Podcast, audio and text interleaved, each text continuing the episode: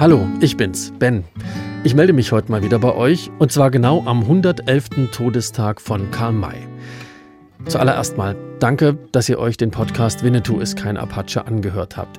Ich weiß, das ist keine leichte Kost. Karl May-Fans tut manchmal schon diese Grundfrage weh und auch Menschen, die Karl May eher kritisch sehen, müssen hier ein bisschen was aushalten.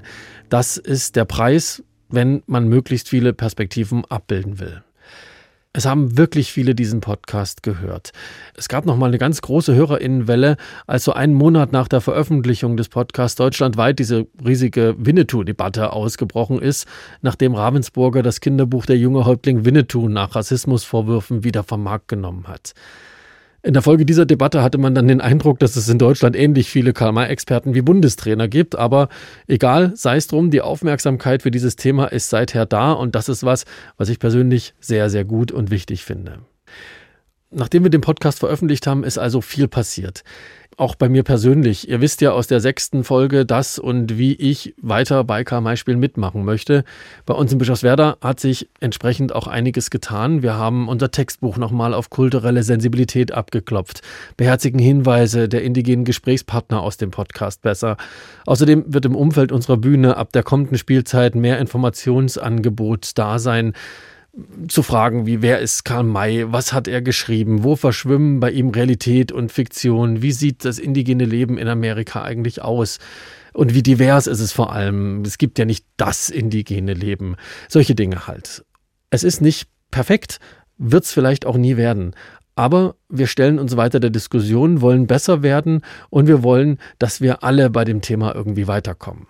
Und in dieser Hinsicht ist auch noch mehr passiert. Ein runder Tisch ist entstanden, an dem sich VertreterInnen aller möglichen Karl-May-Institutionen mit indigenen AmerikanerInnen und Fachleuten zusammensetzen. Mit dabei die Karl-May-Gesellschaft, Karl-May-Stiftung, VertreterInnen von Bühnen und zum Beispiel auch Drew Hayden Taylor, der ja auch bei uns im Podcast zu Wort kommt. Und noch was ist passiert. Es wird sich noch mehr wissenschaftlich mit dem Thema Karl May, Winnetou, Rassismus, kulturelle Aneignung beschäftigt. So hat es im März 2023 ein Symposium an der Uni Potsdam gegeben. Da haben sich Leute aus der Literaturwissenschaft, der Literaturvermittlung, aus der Kunst, KulturwissenschaftlerInnen, Theaterleute, haben sich alle da getroffen. Viele waren aus der Karl May-Szene oder hatten Berührungspunkte mit Karl May, waren auch Fans. Andere hatten so eine Außenperspektive. Auch indigene Stimmen aus den USA sind da zu Wort gekommen und die große Überschrift war da kulturelle Repräsentation im Werk Karl Mays im Brennpunkt aktueller Diskurse. Ziemlich wissenschaftlich, ich weiß. Am ersten Tag fand da jedenfalls eine Podiumsdiskussion mit spannenden GesprächspartnerInnen statt, die ich moderiert habe. Wir haben die auch mitgeschnitten und die wollen wir euch auch nicht vorenthalten. Bevor ihr diese Debatte gleich anhören könnt, noch ein kleiner Hinweis. Wir bleiben für euch an dem Thema dran. Dieser Kanal von Winnetou ist kein Apache bleibt aktiv, denn es ist ein gesellschaftlicher Prozess, in dem wir uns da befinden. Ein Prozess, um unser deutsches Kulturgut Karl May, mit dem wir uns einfach auseinandersetzen müssen. Und das soll hier auch weiter passieren. So, jetzt aber wirklich zu der Diskussionsrunde, zu der angekündigten. Die steht unter der Überschrift Karl May vermitteln.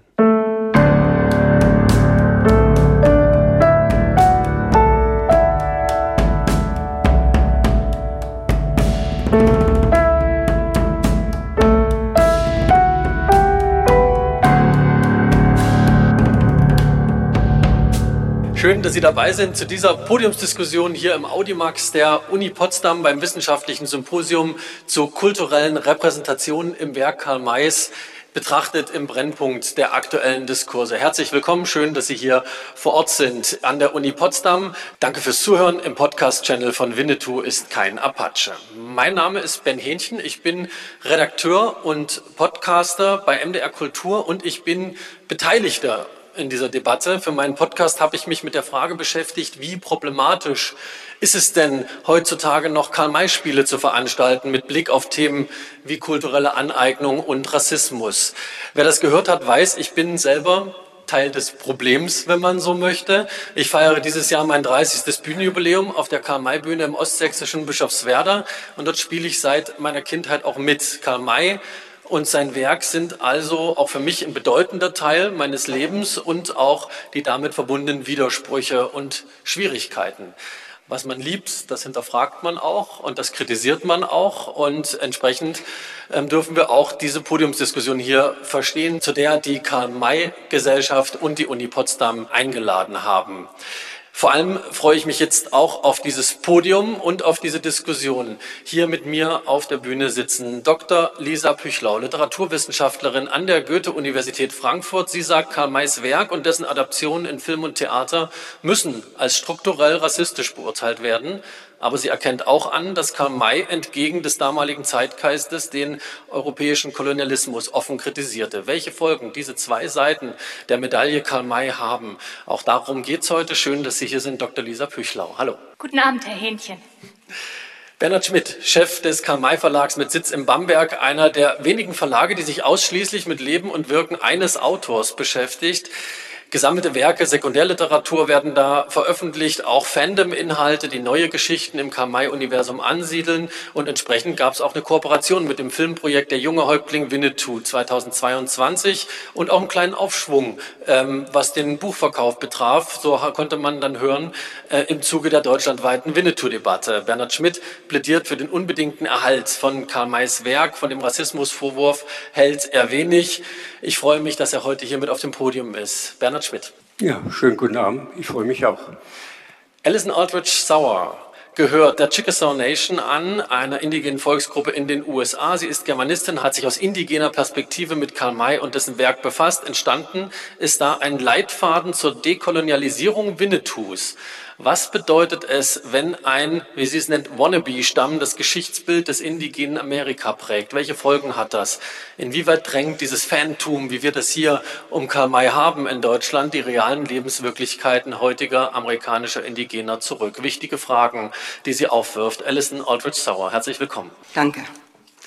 Professor Dr. Christian Dawidowski lehrt und forscht an der Universität Osnabrück zur germanistischen Literaturdidaktik. Er sagt, ja, Karl May romantisierte, exotisierte, verband das aber auch immer mit dem Topos christlicher Humanität, aber eben auch mit der Hochwertsetzung von Werten wie Menschlichkeit und Freiheit. Was bedeutet das für die heutige Lesart von Karl May? Herzlich willkommen auch Sie, Christian Dawidowski. Ebenfalls ein herzliches Willkommen und einen schönen Dank für die Einladung. Und schließlich Jean-Marc Birkholz, Schauspieler, eng mit der Figur des Winnetou verwoben. Er spielt diese Figur seit vielen Jahren auf der Karl-May-Bühne in Elspe und an der Stelle ein kleiner Transparenzhinweis. Jean-Marc Birkholz und ich kennen uns länger, als das jetzt charmant wäre zuzugeben an dieser Stelle. Ich war zumindest noch ein sehr junger Jugendlicher, als er Winnetou-Darsteller auf der Felsenbühne in Raten in der sächsischen Schweiz war. Er spielt auch in Filmen mit, die nichts mit Karl zu tun haben, hat auch schon andere Figuren auch im Karl inszenierungen gespielt, aber er vermittelt eben auch außerhalb der Bühne die Figur des Winnetous, zum Beispiel vor Schülerinnen und Schülern bei Lesungen. Hallo, Jean-Marc Birkholz. Ja, vielen Dank für die Einladung. Ich freue mich, hier zu sein. Jean-Marc, erste Frage würde ich direkt an dich stellen. Als wir uns kennengelernt haben, hast du Winnetou in Raten gespielt, sehr nah an der Buchvorlage. Du sahst für mich damals aus wie direkt aus dem Buch entsprungen. Ähm, heute in Elsp ist die Figur sehr frei interpretiert. Wofür steht deiner Meinung nach die Figur des Winnetou? Um es äh, ganz plakativ zu sagen, Winnetou steht für das Gute und ähm, wir machen da Schwarz und Weiß natürlich auf der Bühne und das Gute gewinnt gegen das Böse. So einfach kann man das ausdrücken. Und Winnetou steht für den Edelmenschen, für das ausgemachte Gute und für die Sehnsucht nach jedweder Gerechtigkeit in unserem Leben. Und ich glaube, das ist auch das, warum wir so viel Zulauf haben bei den Kamai-Spielen, weil das, glaube ich, das ist, wonach man sich als Mensch sehnt, weil wir das viel zu wenig haben im echten Leben. Vielleicht als kleine Standortbestimmung ähm, kann mal jeder in einem Satz formulieren, wofür Winnetou für Sie steht. Frau Alison Sauer, die Figur des Winnetou. So, ich muss äh, zugeben, dass, ähm, weil ich Deutsch Literatur studiert habe, das war alles nach 1945. Also ich habe mich eigentlich äh, mit Karl May nicht auseinandergesetzt bis kurz vor diesem Gespräch. Ähm, das, äh, das ist kompliziert. Das ist eine Feier von dieser wilde Westzeit, finde ich, so eine Romantisierung. Und das ist, ähm, ich glaube, kann man sagen, für die Stämme keine Zeit, was man romantisiert. Ne? Das war eigentlich eine sehr schwierige Zeit. So, das ist halt ein bisschen unangenehm, muss ich sagen. Hm. Herr Dawidowski, Sie als Literaturvermittler, was verbinden Sie mit der Figur Winnetou? Ich gehöre zu der Generation, in äh, der man zumindest einige und meistens auch die Jungen diese Bücher noch gelesen hatten. Äh, ich erinnere mich, ich habe einen Henry-Stutzen gebastelt, ich habe einen Bärentöter gebastelt und natürlich auch eine Silberbüchse. Äh, am Ende gespielt habe ich immer den Old Shatterhand. Ich glaube, weil ich heute rückblickend, und man interpretiert natürlich vieles auch dann hinein, ich glaube, ich hatte ein wenig Angst vor der Perfektion dieses Charakters. Frau Püchlau, wenn Sie an Winnetou denken, denken Sie an was? Für mich ist Winnetou ein, ich habe keinen persönlichen Bezug zu dieser Figur, überhaupt nicht. Ich habe mich jetzt erst damit beschäftigt und für mich ist das ein sehr gutes Beispiel, genau wie Michael Ende übrigens auch, dass etwas, was äh, gut gemeint ist, nicht immer unbedingt zwangsläufig dann auch gut ankommt. Das heißt, man kann sehr gute Intentionen haben, ist aber in einem strukturellen System gefangen, dass am Ende etwas anderes bei rauskommt als das, was man beabsichtigt hat. Vielen Dank, Herr Schmidt. Sie sind der Chef des Karl Verlags. Wofür steht Winnetou? Ja, ich bin ja mit Winnetou aufgewachsen. Er wurde mir ja mehr oder weniger auch in die Wiege gelegt. Bildlich, als Zehnjähriger habe ich den Winnetou übrigens zu Fasching, heute wird sowas kritisiert, aber äh, ich bin mit großem Vergnügen als Winnetou an Fasching heißt es bei uns gegangen. Und äh, ich habe mit Begeisterung die Bücher gelesen. War, und äh, mir hat Winnetou sehr viel gebracht. Äh, es ist, wie gesagt wurde, das Gute, der Edelmensch. Und es ist ein, für mich eine Märchenfigur und das sollte man immer dabei bedenken. Wir reden hier nicht über irgendwelche Realitäten und es war mir, anderen vielleicht nicht, als Kind auch schon klar. Vielen Dank für diese kleine kurze Standortbestimmung. Und damit gehen wir mal in die Diskussion. Wir wollen ja schauen, Karl May vermitteln ist die Überschrift. Wie kann das funktionieren heutzutage? Eine, ein Vermittlungsversuch sind ja immer Karl-May-Spiele. Herr Dawidowski, Sie beschäftigen sich mit der Vermittlung von Literatur. Karl-May-Spiele kann man ja schon als mit einer der reichweitenstärksten Vermittlungen von deutscher Literatur ansehen. Machen die ihre Sache gut als Literaturvermittler, die Karl-May-Spiele? Das kann ich wenig beurteilen, aus dem Grunde, weil äh, ich natürlich als Deutschdidaktiker Literaturvermittlung betrachte oft aus institutionalisierten Kontexten heraus. Die Karl-May-Festspiele spielen für Schulen eine eher untergeordnete Rolle, würde ich sagen. Was die Karl-May-Festspiele natürlich leisten, sie tragen immens bei äh, zur Publizität dieses, dieses Autors, zur unglaublichen Resonanz, so dass wir heute wissen aus zahlreichen Studien, als Didaktiker bin ich natürlich auch empirisch forschend. Und äh, wir, wir machen natürlich Studien über Bekanntheitsgrade, über Reichweiten von Autoren. Und bei Kamai fällt jetzt eine Sache auf. Wir fragen oft, also diese traditionelle Lieblingsbuchfrage, die man in den 50er Jahren gern gestellt hat. So forscht man heute natürlich nicht mehr. Man versucht das etwas differenzierter zu machen. Und äh, wenn wir das tun, mh, versuchen wir Bekanntheitsgrade, also die Bekanntheit von Figuren, Themen, Fragestellungen äh, vom Gelesen haben zu unterscheiden. Und Karl May ist der Autor im deutschsprachigen Raum, mit dem diese beiden Items am weitesten auseinanderklaffen. Das heißt, jeder kennt ihn, jeder, also den Winnetou meine ich jetzt, jeder kennt diese Figur, jeder kennt die Silberbüchse, aber die aller, aller, aller wenigsten unserer Kinder und Jugendlichen eher Jugendliche natürlich. Die allerwenigsten unserer Jugendlichen haben auch nur einen Satz von ihm gelesen. Es gibt da einige Studien dazu, die das zeigen. Ich habe selbst mal vor, vor das letzte Experiment liegt jetzt vielleicht ein Jahr zurück. Ähm, da hatte ich 150 Lehramtsstudierende Deutsch vor mir sitzen im Vorlesungssaal und äh, fragte mal, wer kennt Karl May? Die Frage braucht man nicht zu stellen, selbstverständlich alle. Und dann äh, fragte ich ihn, wer hat überhaupt irgendetwas? Es, eine einzige Person, ein junger Mann äh, kannte die Winnetou-Romane, das war tatsächlich alles. Und äh, das äh, fiel dann so auf, dass ich ihn fortan äh, in der Vorlesung, er meldete sich oft und äh, trug zu der, zur Diskussion bei, ich nannte ihn dann immer Karl May, weil es so auffallend ist, wenn es überhaupt noch einen gibt, der was davon gelesen hat. Also insofern, Literaturvermittlung, das war Ihre Ausgangsfrage, ich habe ein bisschen zu viel geredet, das war Ihre Ausgangsfrage, Literaturvermittlung, insofern, als dass es um Bekanntheitsgrade geht, Absolut machen das die Festspiele. Ich vermute, aber ich vermute es nicht nur, ich weiß es eigentlich auch über diese Studien. Die Filme haben da einiges mehr bewirkt. Äh, denn in der Regel ist der Bekanntheitsgrad über die Filme, die, die Verfilmung der 60er, 70er Jahre gegeben. Äh, aber für die Literatur selbst, also für das Lesen von Karl May, da bin ich mir nicht sicher. Daher meine anfängliche Unsicherheit. Hm. Frau Büchlau, ähm, Sie sagen, Karl-May-Festspiele sollten keine Red-Face-Minstrel-Show des 21. Jahrhunderts sein. Sie sollten vielmehr anti-indigenen Rassismus auch verhandeln, auch in Frage stellen, dekonstruieren. Wenn wir uns jetzt Karl-May-Spiele heutzutage anschauen, sind es vor allem Entertainment-Shows, Unterhaltungsshows. Wie kann Ihre Vorstellung davon und mit dem, was einfach massenhaft gemacht wird, es gibt ein Dutzend Karl-May-Spiele im deutschsprachigen Raum, wie kann das zusammenkommen? Kann das überhaupt zusammenkommen? Diese Vorstellungen? Also ich glaube, das kann wirklich sehr gut zusammenkommen. Wenn man sich Karl May anschaut, was der gemacht hat, wie progressiv der gedacht hat zu seiner Zeit, das ist jetzt schon so lange her, mir fehlt auf den aktuellen Karl-May-Bühnen dieser Spirit ein bisschen. Karl May hat früher so viel geleistet. Wie können wir das jetzt auf die Bühne kriegen? Wie können wir das Denken nicht nur konservieren, sondern wie können wir wirklich seinen Spirit wieder aufleben lassen? Und ich denke, dass die Karl-May-Bühnen, die kann man nicht über einen Kamm scheren, die unterscheiden sich schon. Und ähm, die gehen da unterschiedlich an die Texte ran. manche tun das auch schon. Und ich denke, es hat sich viel geändert. Manche Karl-May-Bühnen sind da eher so, dass sie immer wieder jedes Jahr dasselbe spielen. Und manche ähm, erfinden jedes Jahr, habe ich gehört vorhin von Herr Birkholz, einen neuen Text ähm, wenn ich es richtig verstanden habe, zum Beispiel Bad Segeberg, während Elspe eher die alten Texte nur leicht anpasst und dann wieder aufführt. Und ähm, ich sehe, dass sich da in Bad Segeberg zum Beispiel sehr viel getan hat. Wenn man jetzt mal nicht das Diskriminierungskonzept Rassismus betrachtet, sondern zum Beispiel das Diskriminierungskonzept Sexismus, das ja in Karl May auch auf jeden Fall vorhanden ist. Es tauchen ja kaum Frauen auf in den Texten. Wenn sie auftauchen, werden sie oft sehr abfällig dargestellt. Sie stehen zum Beispiel im Weg oder sie werden als unattraktiv, wenig begehrenswert beschrieben. Sie haben keine Handlungsmacht, keine großen Rollen, keinen Redeanteil.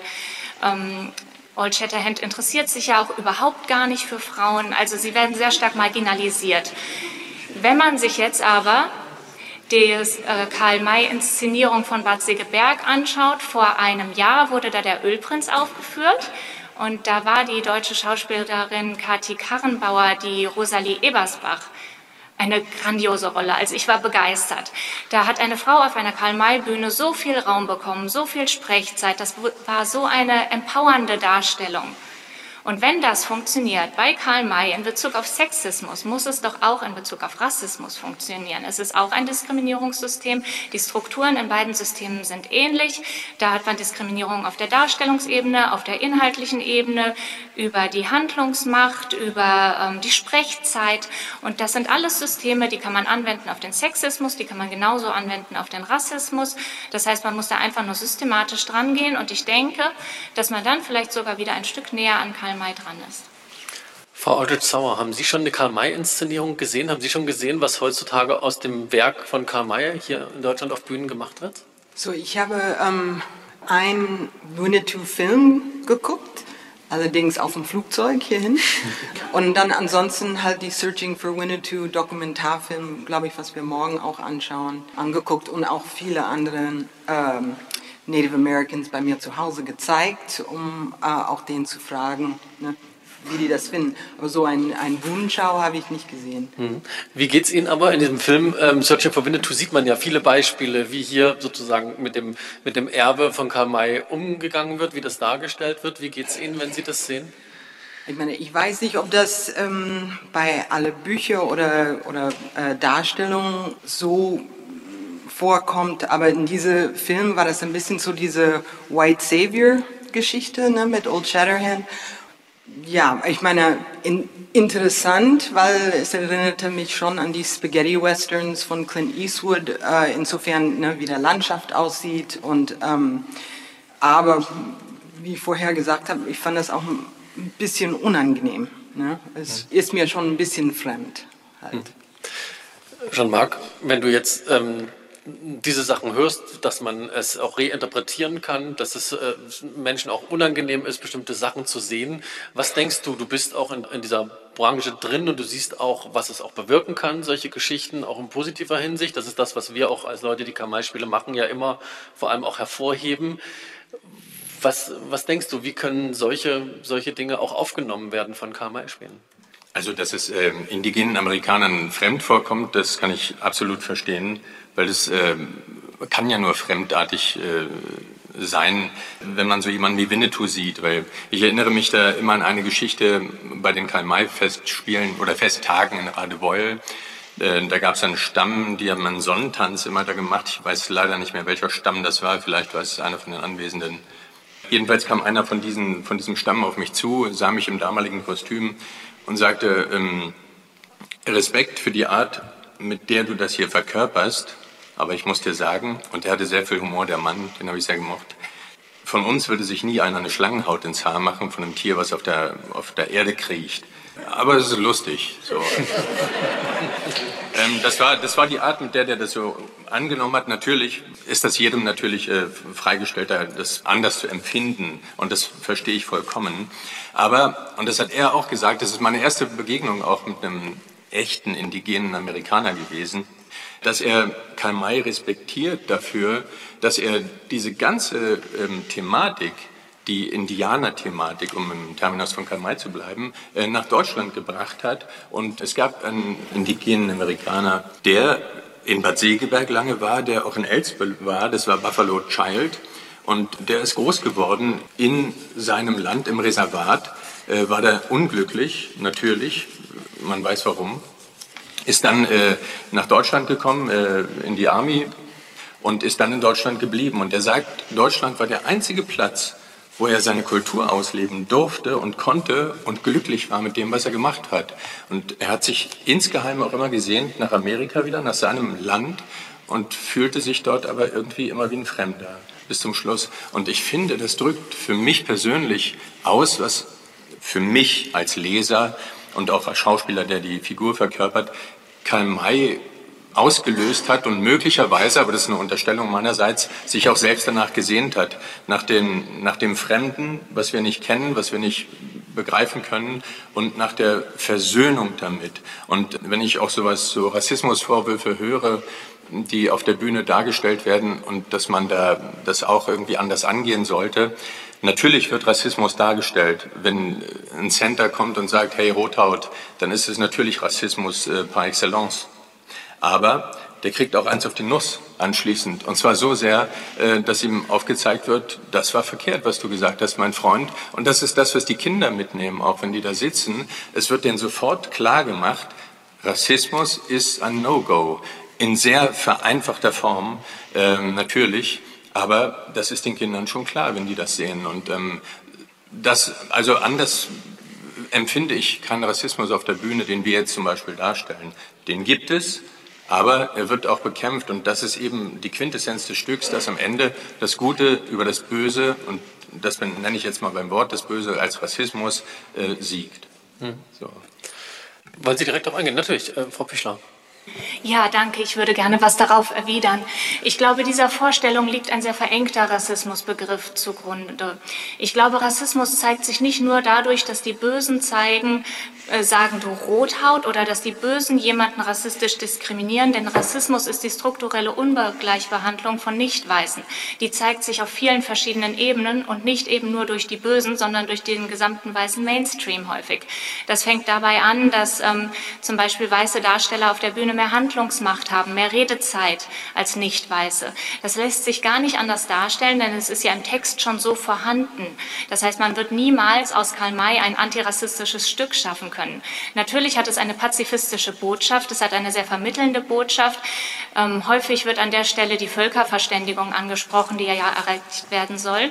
Wenn man jetzt aber Völkerverständigung ähm, sich anschaut, wie definiert sich das, dann geht es bei der Völkerverständigung um den Abbau von Vorurteilen. Genau das passiert aber auf der Bühne nicht. Stereotype werden unreflektiert reproduziert, statt in Frage gestellt zu werden oder abgebaut zu werden. Wie gesagt, ich glaube, dass das möglich ist, auch auf der Bühne. Ich glaube, Bad Segeberg geht da einen guten Weg in Bezug auf Sexismus. Und ich denke, das lässt sich übertragen in das Diskriminierungssystem des Rassismus, wenn man strukturell und systematisch vorgeht. Okay. Herr Schmidt, ich sehe viele Gefühlsregungen bei Ihnen. Ähm, ich möchte Sie kurz mit in die Gesprächsrunde holen. Sie sind ein Bewahrer von Karl-Mays Werk. Vielleicht erst ganz kurz, bevor wir sozusagen das, wo es hingehen sollte, vielleicht ganz kurz, wie sehen Sie die Vermittlungen durch Filme so, oder auf der Bühne? Wie sehen Sie da erstmal das Werk von Karl May repräsentiert? Gut? Oder wie blicken Sie auf diese Institution? Rein aus wirtschaftlicher Sicht waren natürlich die Filme grandios für Karl May und sein Werk, die äh, Bühnen genauso. Ähm, zu den Bühnen, ich bin kein Experte für die Bühnen, man schaut sich gerne an, aber zum Beispiel, weil Marc auch hier ist in Elspe, finde ich es toll, um das zu ergänzen, wenn am Schluss die Schauspieler einen tobendes, tosenden Applaus bekommen, allerdings die Bösewichte von den Kindern extrem ausgebuht werden. Also das Ziel in Elsbeth wird eigentlich ganz gut erreicht, was man dort erreichen will. Ähm, ich darf sonst zum Sexismus muss ich natürlich unbedingt was sagen und zu den Frauenrollen bei Karl May. Also wir reden hier über Karl May vermitteln und nicht über Winnetou vermitteln. Und äh, das Werk Karl Mays hat extrem viele starke äh, Frauenrollen. Ähm, da muss ich leider den Vorwurf machen der Unkenntnis. Ähm, es gibt das Buch, das können Sie bei uns sehen, und ich erlaube mir sogar Ihnen eins zu schenken. Chochi und und ihre, die Frauen, also die von Katharina Meyer, Chochi und ihre Schwestern halt ganz genau genommen. Und äh, das würde vielleicht ein bisschen die Augen öffnen, wie bei Karl May die Frauenrollen sind. Ähm, allerdings muss man auch immer denken, Karl May war natürlich auch ein Kind seiner Zeit und hat diese Sachen äh, vor 1900 geschrieben. Also insofern äh, muss man auch ein bisschen darauf äh, Rücksicht nehmen. Also äh, heute, heute wir, leben wir einfach in einer anderen Zeit und das wird manchmal gerne auch vergessen. Was ist Ihr Hauptargument, ähm, dass wir das ähm, aus der damaligen Zeit, was er geschrieben hat, diese Stoffe, dass wir die uns heute noch, dass wir dem uns heute noch widmen sollten? Ja, diese Frage ist, äh, ist ja alles nicht neu. Also wir haben zwar jetzt seit letztem Jahr eine äh, große neue Diskussion, aber Karl May war immer schon zu Lebzeiten und alle zehn Jahre im Fokus irgendwelcher Leute, die ihn angegriffen haben, die meistens nicht verstanden haben, das muss man dazu sagen, und er hat eigentlich sein Werk vor allem hat alles überlebt. Das ist ein Phänomen, das gibt es bei keinem anderen Autor. Äh, er ist, ich darf das hier nochmal betonen, wer es nicht weiß, es ist der meistgelesene Schriftsteller deutscher Sprache mit Abstand mit über 100 Millionen Auflage. Also äh, und zwar leider nicht aktuell bei den jungen Leuten, das muss ich auch zugeben. Das ist ein großes Manko. Äh, das liegt aber hat aber verschiedene Gründe, die jetzt zu weit führen. Ähm, die, er, er, vermittelt aber immer noch eben diese Werte. Die, diese Wertevermittlung äh, ist sehr gut. Ich selber, ich kann mal auch vom, ganz subjektiv von mir ausgehen. Also mir hat Karl May nicht nur nicht geschadet, sondern glaube ich auf einen guten und richtigen Weg geführt. Also bei mir ist, ich habe keinen Rassismus verinnerlicht, kann ich für mich behaupten. Es werden, wird immer welche geben, die manches anders sehen. Aber äh, ich, ein Pazifist bin ich durch und durch. Ähm, das glaube ich auch mit Karl May geworden zu sein. Und ich glaube, dass das vielen so ging.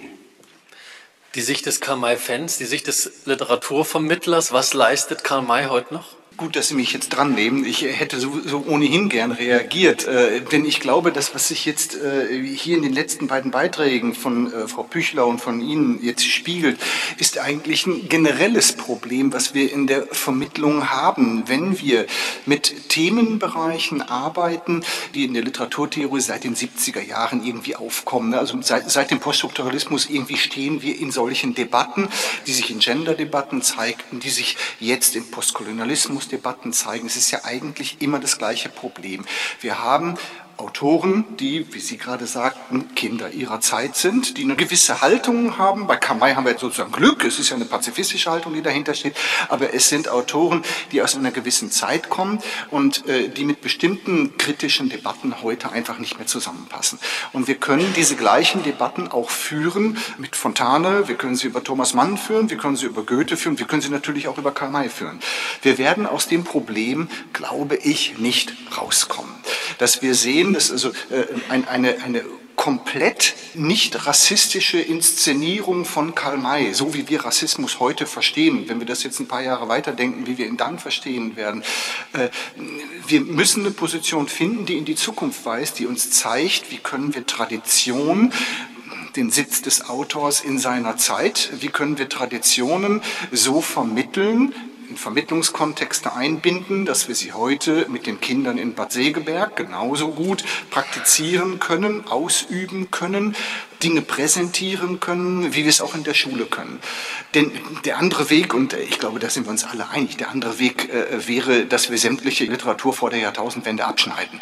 Denn dann könnten wir das alles nicht mehr lesen und auch nicht mehr inszenieren. Bei uns in der Didaktik gibt es mittlerweile Publikationen, die sich aus postkolonialistischer Sichtweise, aus postkolonialer Sichtweise, postkolonial diskurstheoretischer Sichtweise, um es korrekt zu sagen, mit klassischen Schulstoffen beschäftigen. Iphigenie, Ephibrist, sowas. Und die natürlich zu dem Schluss kommen, ja, das kann man nicht mehr unterrichten. Das geht nicht mehr weil wir da eben Dinge eingelagert finden, die auf irgendeine Art und Weise, wenn man nur den richtigen Diskurs anlegt, anstößig werden. Und selbstverständlich sind das Dinge, äh, Frau Büchler hat da recht, wenn sie sagt, da gibt es möglicherweise wirklich ein Problem mit Frauenrollen bei Karl May. Und natürlich können wir jetzt ein paar Frauenrollen vielleicht rausnehmen, aber wir kommen nicht umhin zu sagen, dass es eine männliche Literatur ist, die wir da vorfinden. Und so kommen wir auch nicht umhin, dass wir sagen, wenn wir ihren Rassismusbegriff anlegen, natürlich sind das dann solche Rassismen. Aber dennoch müssen wir einen Weg daraus finden als Vermittler, wie können wir historische Stoffe, also nicht nur Karl May, sondern überhaupt historische Stoffe, wie sollen wir sie in Vermittlungssituationen so angehen, dass sie in die Zukunft weisen können, ohne sie abschneiden zu können. Ich glaube, das ist die wichtige Frage, die wir uns stellen müssen. Ist eine Frage, genau. Wie, wie kommen wir denn dahin? Frau Eldridge Sauer, haben Sie, haben Sie eine Idee? Karl-May-Institutionen, sind es Museen, sind es Karl-May-Spiele? Wie wie können die vielleicht aus Ihrer Sicht aus diesem Dilemma rauskommen, dass sie das Karl-May, das Kulturgut Karl-May bewahren, ohne sich Vorwürfen wie kulturelle Aneignung und Rassismus ausgesetzt zu sehen? Was können da Ihrer Meinung nach Wege sein? Es gibt schon ähm, Meinungen äh, zu Hause. Leute haben schon gesagt, ach, ne, ein paar, die sollen damit aufhören. Ne? Und, ähm, aber ich verstehe, das geht nicht. Ne? Das ist ein Teil der Kultur, das ist mehr als 100 Jahre, das, ein, das ist ein Teil von Leutes Kindheit. Ich glaube, das ist echt die Frage, wie, ähm, how do you process that als Deutsche? Ne? Was sind das für Werte? Wieso ist Winnetou so faszinierend, nicht Old Shatterhand oder Surehand? Ne? Ja, was für äh, Sehnsüchte und, und Traumata oder Hoffnungen stecken dahinter. Ich glaube, das ist alles eine deutsche Frage. Hm. Wie blicken Sie auf diesen Gedanken, dass, dass indigene AmerikanerInnen bei der Rezeption von Karl May, bei heutiger Rezeption, immer mit einbezogen werden sollten? Ist das für Sie ein Weg, den Sie für, für gut halten? Wenn man halt sich halt denke ich mal, mit der heutigen äh, Stämmergeschichten ähm, sich beschäftigen, ähm, ist da vielleicht da ist eine Möglichkeit. Ich meine, ich persönlich würde auch gerne, ähm, ich bin sozusagen auch Deutschliebhaberin, ne, so oder Deutschophile. Ich würde das ja gerne sehen, wenn man irgendwie zusammenkommen könnte. Aber es ist witzig, weil dieses äh, Bild zum Beispiel äh, von Winnetou als ne, Pazifist und friedlich. Ich meine, mein Stamm war sehr, wir waren sehr berühmte Krieger. So, da kann ich nicht so viel mit anfangen. Ne? Ähm, ja, ich meine, der Dialog, ähm, die Beziehung halt zueinander, eine moderne Beziehung, ähm, wäre eine gute Anfang, denke ich. Herr Schmidt, ähm, wie, auf welchen Wegen sehen Sie das da? Sehen, wie, wie macht das der Karl-May Verlag? Haben Sie Kontakte? Pflegen Sie Kooperationen mit, äh, mit indigenen AmerikanerInnen, mit Verbänden? Wie, wie sind Sie da im Austausch? Aktuell leider nein, muss ich zugeben. Also, äh, das, aber im Laufe der Geschichte gab es immer wieder positive Kontakte. Es kamen auch immer wieder welche, als wir jetzt das Karl-May-Museum auch in Bamberg noch hatten, kamen auch immer welche. Und die, es kam eigentlich immer die Reaktion, ist ja toll, dass die Deutschen, ihr Deutsche, sich so für unser Volk interessiert, äh, weil es in keinem anderen Land so der Fall ist. Und man muss ja auch ein bisschen Angst haben durch die, durch die Diskussion, dass abebbt. Man muss davon ausgehen, ich prophezeie, wenn das Wort Indianer weiter geächtet wird, wird es bald kein Interesse mehr daran geben. Und äh, das wäre, glaube ich, kein Erfolg, den man haben will. Äh, für andere Kulturen in Afrika oder in Asien interessiert sich in Deutschland fast kein Mensch.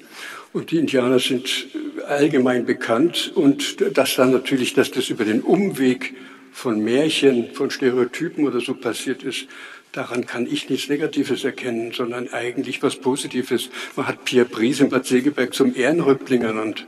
Die Indianer haben sich vorher die Vorstellung angeschaut. Also ähm, das muss alles irgendwo äh, berücksichtigt werden bei dieser ganzen Debatte. Frau Pichler, äh, Ihre Perspektive, was können ganz praktische, ganz praktische Wege sein? Sie haben schon ein paar Beispiele genannt, wie es in der Inszenierung sein kann. Was halten Sie von der Kooperation, von Einbindung und in welcher Form kann sowas sein? Sollte sowas auch zum Beispiel bei kommerziellen Veranstaltungen monetärer Natur sein? Der Punkt indigene Berater, den Sie angesprochen haben hier, sehe ich ein bisschen kritisch, wenn man indigene Stimmen mit einbezieht und die wollen das auch, dann auf jeden Fall. Eine authentische Perspektive kann immer nur wertvoll und bereichernd sein. Aber es kann nicht die Aufgabe der Indigenen sein, den Rassismus der Weißen aufzuarbeiten oder auch nur ihnen dabei zu helfen. Ja, das ist unsere Suppe, die haben wir uns eingebrockt, die müssen wir selbst auslöffeln und dabei was lernen hoffentlich. Das andere ist, ähm, in die Rassismusfalle sind Sie gerade getappt, Herr Hähnchen, glaube ich. Sie haben die indigenen Kulturen homogenisiert. Frau Aldrich-Sauer hat gesagt, Ihr Stamm, Ihr Tribe war ja gar nicht so. Das heißt, ein indigener Berater ist ein Mensch und nicht die Repräsentation für eine ganze, für vielfältige Kulturen, ja. Das heißt, äh, man fragt zehn Berater, kriegt zehn Meinungen, ja. Deshalb sehe ich das ein bisschen kritisch. Ich glaube, der einzige Weg, der uns aus dieser Misere rausführt, in der wir jetzt gerade gesellschaftlich stecken und historisch, ist Bildung und Aufklärung. Ich glaube, man muss ähm, schon sehr früh anfangen mit äh, Sexismus und Rassismus, Aufklärung. Wenn ich frei wählen könnte und mir was wünschen könnte, würde ich mir wünschen, dass alle die Menschen, die Kinder ausbilden, in ihrer eigenen Ausbildung Antirassismus und Sexismus Module belegen müssen. Dass einfach viel mehr aufgeklärt wird über Kolonialismus, über deutschen Kolonialismus, darüber, wie ähm, Rassismus und Sexismus in der Literatur funktionieren, wie man sie erkennen kann.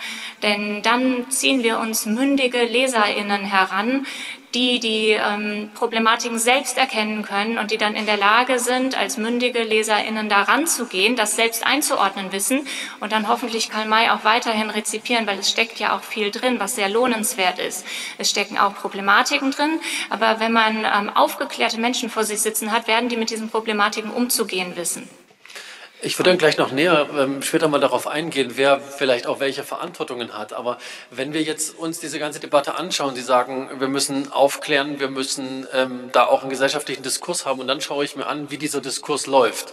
Wir erinnern uns an vergangenen August. Da sind äh, die Haltungen zu Karl May teilweise weit voneinander entfernt. Von Rassismus und Abschaffen bis jetzt erst recht, wir gehen keinen Millimeter weg davon. Situationen, die sich dann darstellt, zu Karneval werden entsprechende Kostüme getragen, große Karl-May-Spiele ähm, beteiligen sich an der Debatte nicht, solange ZuschauerInnen kommen. Auf der anderen Seite große Empörung, Protest, Verletzungen. Eine Frage in die Runde an alle. Wie kann es denn funktionieren? Bitte, Frau Püchler, direkt. Dankeschön.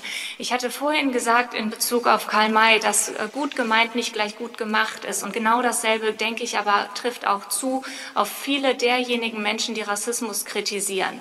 Die schießen dann manchmal vielleicht auch übers Ziel hinaus, die Kritiker und verlangen, dass etwas komplett entfernt wird. Das, und das verschärft halt gegensätzliche Positionen. Das trägt nicht dazu bei, dass die Menschen zueinander finden. Denn ich denke, die meisten Menschen wollen ja dasselbe. Die wollen etwas Gutes. Sie sind nur unterschiedlicher Ansicht, wie das funktionieren kann. Aber sie haben dasselbe Ziel. Und das ist erstmal etwas Positives. Und deshalb finde ich es schön, dass wir heute Abend hier zusammensitzen mit gegensätzlichen Positionen und ähm, schauen, wie können wir zusammenkommen, statt uns zu streiten und die Fronten sich verhärten zu lassen. Ich glaube, die äh, Lösung führt tatsächlich über die Diskussion mit vielen verschiedenen Positionen, in der man versucht, auf den gemeinsamen Nenner zu kommen und in der man sich die andere Meinung auch offen anhört, auf sich wirken lässt und dann darauf eingeht. Und ich glaube, diese Vermittlung ist das Einzige, was uns daraus helfen kann. Herr Schmidt, vielleicht an Sie. Ähm, es war jetzt gerade ein Plädoyer davon, dass eben auch ähm, extreme Positionen, die in Richtung Abschaffung und solchen Forderungen gehen, nicht da sind. Aber es gibt ja auch Verhärtungen andererseits. Können Sie sich erklären, warum beim Thema Winnetou, Karl May, ähm, da auch manchmal eine besonders hartnäckige Bewahrungshaltung herrscht, von der quasi gar nicht abgerückt wird? Ja gut, weil erstmal wieder meistgelesene Schriftsteller, er ist deutsches Kulturgut, er gehört zu den Deutschen wie viele andere Sachen auch. Ähm, und äh, dann darf ich vielleicht aber auch zu dem, was gerade gesagt wurde, noch was sagen. Ich meine, wir sind uns, glaube ich, alle einig, Rassismus ist was sehr, sehr Negatives und Schlimmes und wir haben in Deutschland sehr viel Rassismus auch. Aber bitte ich kenne keinen Rassismus in Deutschland gegen Indianer. Ich kenne ihn nicht. Den gibt es in Amerika und er muss dort vielleicht geändert werden. In Deutschland kenne ich ihn nicht. Und äh, das verdanken wir nicht zuletzt auch Karl May und anderen. Und äh, das ist was extrem Positives. Und ich habe ein bisschen Angst, dass man jetzt was Negatives draus macht. Und das müssen wir uns eigentlich bewahren und dafür kämpfen wir vom Karl-May-Verlag. Und ich glaube, wie sich auch gezeigt hat, übrigens in der Diskussion vom vergangenen Jahr, ja, mindestens 70 bis 80 Prozent der Deutschen. Jean-Marc, wenn wir jetzt die Karl-May-Bühnen, und gerade so eine große Bühne wie bei euch in Elspe mit, mit sehr, sehr vielen Zuschauerinnen und Zuschauern, siehst du die Möglichkeit, dass in diesem Show-Kontext auch Vermittlung auf einer anderen Ebene nochmal irgendwie stattfinden kann? Oder überfordert das so, eine, so ein, so ein Entertainment-Projekt? Na, wie gesagt, ähm, dieser Buffalo Child, der war lange Jahre in Elspe, der hat viel von seiner Kultur gezeigt, der hat seine Tänze gezeigt, seine Kleidung gezeigt, wie sie dargestellt wird und das echte Leben sozusagen zeigen wollen, was man leider nicht mehr ausleben kann, da wo er herkam. So, das ist dann ein bisschen eingeschlafen über die Jahre. Ähm, wir arbeiten aber aktuell tatsächlich auch gerade wieder daran, äh, dass wir Karl May wissenschaftlich auch betrachten wollen. Das ist immer eine Frage, wie das dann besucht ist, ob die Leute das wollen oder nicht. Und das finde ich, äh, um auf die Frau Püchler nochmal äh, zurückzukommen, eben gerade im Ansatz wichtig, dass es über einen spielerischen Ansatz funktionieren muss. Eben, wenn, also als ich Karl May das erste Mal gelesen habe, ich muss zugeben, ich habe ihn erst gelesen, als ich das erste Mal ein Rollenangebot für Winnetou bekommen habe. Ähm, als ich den da gelesen habe, es war mir weltoffen. Es war sehr langatmig, aber es, ich empfand es als weltoffen und natürlich war das Indianische das Herrlichste in den ganzen Büchern es wurde auf den Sockel ge, gehoben. So und das, das hat mein Interesse dafür geweckt, mich äh, mit den wirklichen Indianern, mit den Indigenen auseinanderzusetzen. Also ich habe über Karl May einfach Lust verspürt, mich mit der ganzen Indianistik äh, auseinanderzusetzen. Das war das erste Mal in meinem Leben, dass ich mir massenhaft Bücher gekauft habe und dann auch viel mehr begriffen habe, als ich so schon wusste. Und da muss ich sagen, dass da war Karl May für mich persönlich der Wegbereiter. Und aus Gesprächen mit Fans, die ich im Laufe der, der letzten 25 äh, Jahre kennengelernt habe, oder 20 Jahre, ähm, empfinde ich das immer als sehr ähnlich, so die Herangehensweise Karl May und dann eben auch das Interesse für die, für die indigenen Amerikaner. So, und das, finde ich, sollte der Ansatz sein, dass man eigentlich was anbietet, aber natürlich, und so ist es immer, äh, entscheiden die Menschen dann letztlich selbst, äh, wie sie es annehmen oder nicht. Und ähm, angeboten wird es. Und da besteht, bestand vielleicht ein Mangel, dem Desinteresse geschuldet, aber es möglicherweise auch durch so Diskussionen, wie wir sie jetzt aktuell wieder gerade haben, äh, wird es wieder entfacht äh, und es wird wieder besser besucht. Das würde ich mir auch wünschen, weil ich auch absolut für Konsens bin. Und ähm, ich interessiere mich, ich finde es super spannend, zum Beispiel, dass Sie neben mir sitzen, Frau Aldrich Sauer. Ja, so ähm, würde ich mich auch super gerne mit Ihnen nochmal so unterhalten, weil ich es spannend finde, einfach die Möglichkeit zu haben, Sie kennenzulernen. So. Und das, finde ich, äh, hat Karl May gemacht, mit mir und mit vielen anderen. Und ähm, da bin ich dankbar, dass der gelebt hat.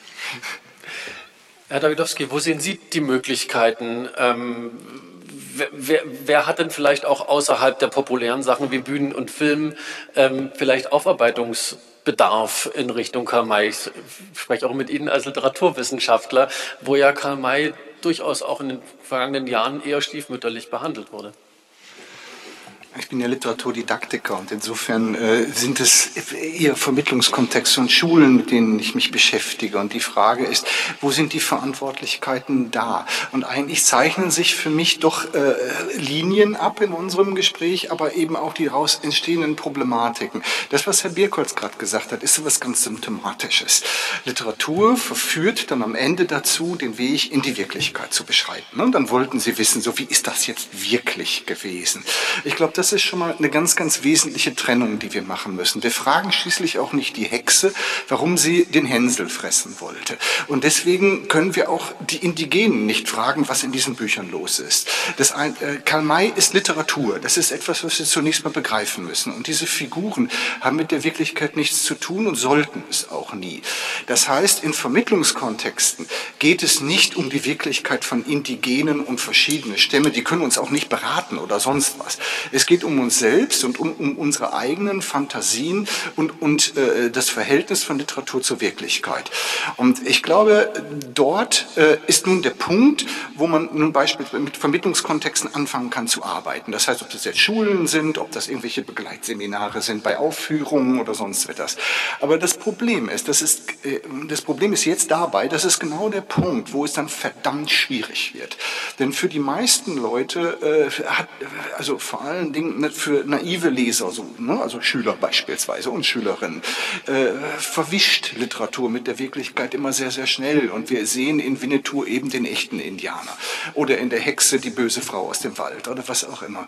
Und äh, ich glaube, äh, dass wir heute in einer Situation sind, gerade in Schulen, wenn Sie nach der Verantwortlichkeit fragen, gerade in Schulen, dass wir äh, derart viele Probleme haben in der Vermittlung von Literatur, die äh, wesentlich unterkomplexer sind, sag ich mal so, als das Problem, mit dem wir uns hier gerade beschäftigen.